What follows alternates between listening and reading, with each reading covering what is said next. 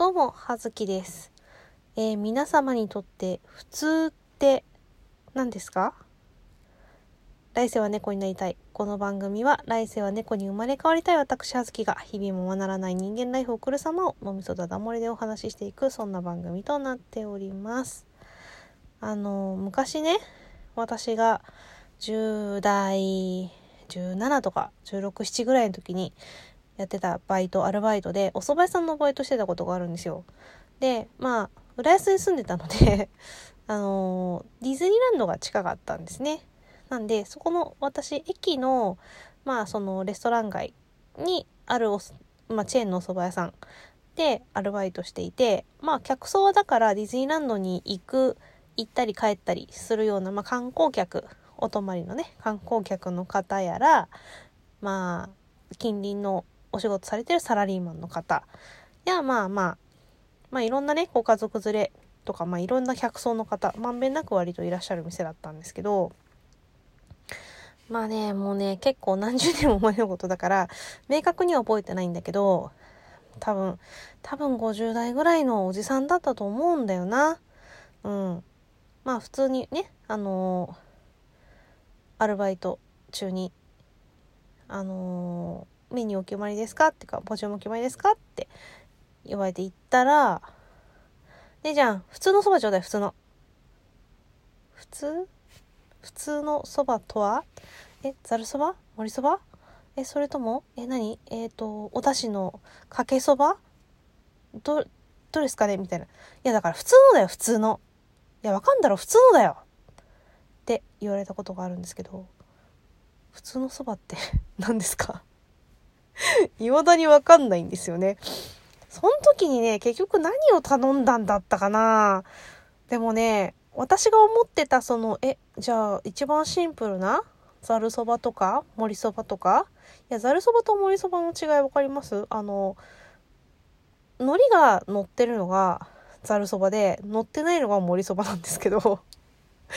で、まあ、かけそばっていうのは、あの、お出汁に入ってるあったかい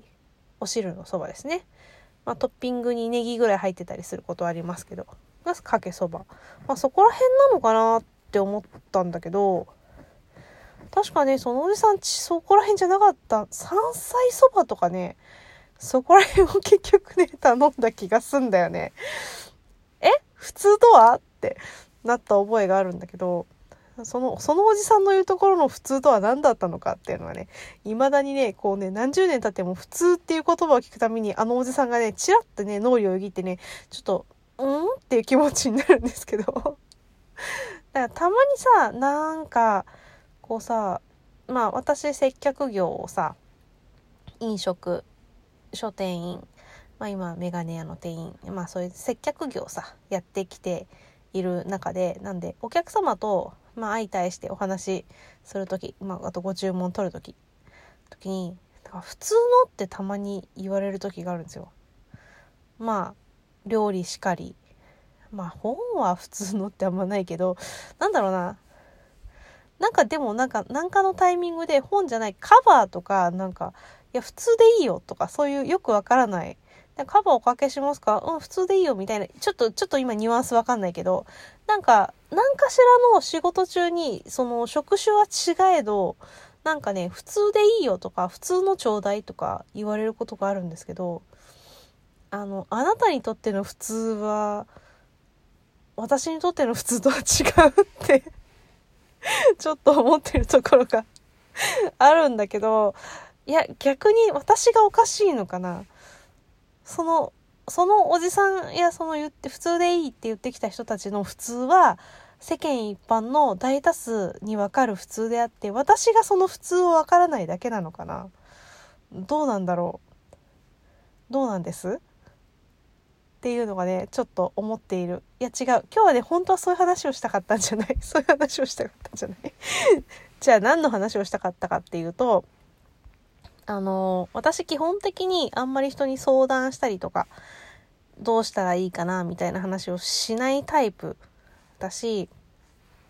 あんまりなんだろうな、その、まあラジオトークではそれこそしてますけど、あんまりその自分の話を、こう身近な人にね聞いてみたいなことをしないタイプなんですよ。うん。しない方だと思う。まあ、特に大人になってからはそうだね。で、でも、でもたまにさ、まあ愚痴っていうか、ちょっと聞いてほしい時とかってないわけじゃないんですよ、もちろん。ねちょっと聞いてよって気持ちはあるんですよ。なんですけど、まあ割とね、そういう話をすると、まあちょっと前に私が体調の話をした時とか、まあね、やっぱりね、良識ある人にはね、心配されるのよ。されるんだけど、私、いやー、まあしょうがない。もう心配させたくて言ってるわけじゃないし、心配してくれるのもそれありがたいしって、まあね、それはなんかどっちの気持ちもわかるって私の立場で言うのおかしいんだけど、うん。でも私としては、なんだろうな。こう、超楽天的な、もうそれこそギャルみたいなノリで話聞いてほしい日もたまにあるわけですよ。えー、マジで？超ウケるんですけど みたいな、そういうノリで。うん、なそういう日もある。たまにはある。っていうかなんなら私が話聞いてほしいというか大概8割方そういうノリで聞いて聞き流してくれていいよみたいなことですね。うん、あのであれです。まあ微量な話で恐縮なんですけど、まあ、ちょっと前に一応あの、まあ、年のせいですかね。生理不順でこう2ヶ月ぐらい血止まらんかったりさしたわけよ。で、まあもうしょうがないから病院行きまして、で、まあその多分低用量ピルとかその薬でね、リセットしましょうやっていう話になって、まあ投薬の治療を受けて、まあね、偉いもんでこうちゃんと言われた通りに飲むと言われた通りに止まって言われた日に来るもんだねっていう、お、すげえなって思ったんですけど、あのーやっぱそれでちょっとまあ前もってそのリセットだからちょっと出血量多かったりいつもに長かったりすることがあるかもしれないけど、まあ、これリセットだからびっくりしないでねって言われたんだけどそれでもさこうまあこれは女子にしか伝わらんかもしれんけれどもあの夜用の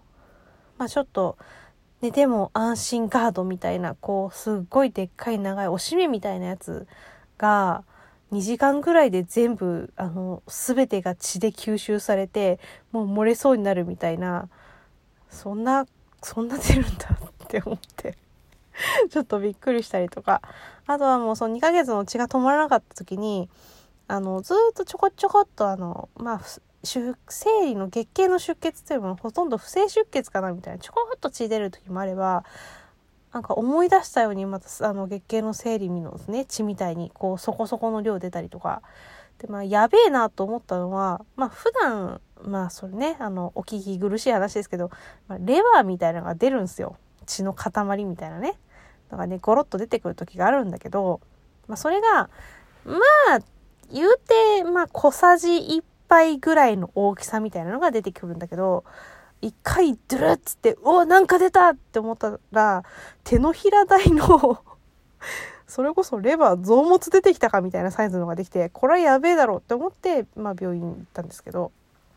そういうの出てきたりとかして、まあね、えらいびっくりしまして、まあね、でも痛かったりとかそういうのないんで、なんかちょっと、まあ、後でいいかなみたいな感じで、まあそれで2ヶ月伸びちゃったんですけどね。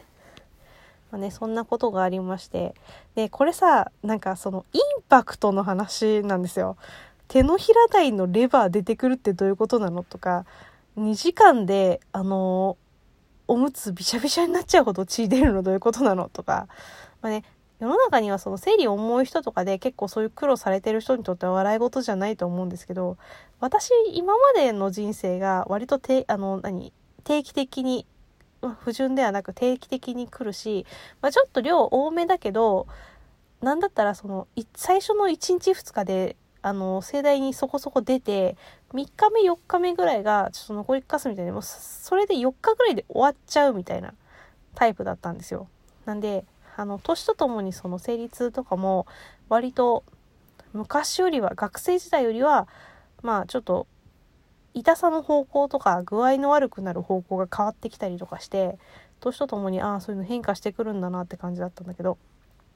まあねさらに年とともにのねその結果ホルモンバランスが安定しないっていうね感じででだから自分にとってはその出血量とかそうでかいレバーみたいなのがちょっとなんだったら「ねえねえ見て見てこれすごくない?」っていうちょっとなんだったらあの見せて歩きたいみたいないやそれ迷惑だしドン引かれるのしないですけどちょっとね これちょっと見てよすごくないっていう感じのノリの案件だったのでねでもそんなこと言ったらやっぱりさみんなさ 心配するじゃん。え大丈夫なんですかってやっぱり言ったら言われちゃうしなんだったら「え何それちょっと具合悪いアピールなの?」みたいな「気遣いってことなの?」みたいに思われちゃう場合もあるからこの話なんかしたくてもなんかこのノリでできないよねってちょっとねそれが思ってて。ねなんかそれを「えー、マジウケる？超やばいじゃん」みたいなそういう感じで流して聞いてほしいなっていう日もまあ私の話はそう大体そういうノリで8割方聞いてほしいなっていつも思ってるっていうそういう話です。どういう話だろうね。でもその気もなんかだから深刻に受け止めたりとか心配してくれなくて大丈夫って言うと突き放してるみたいだよね。してくれる気持ちはありがたいけどまあありがたいけどでも私の体のことをだから私しかどうにかできないいやお医者さんはどうにかできるかもしれないけどので、うん、お気持ちだけいただいておきます。大丈夫です。だから えー、受けるんですけどやばくないって聞いてくれれば大丈夫ですってお話でした。はい。そんなわけで葉月でした。失礼します。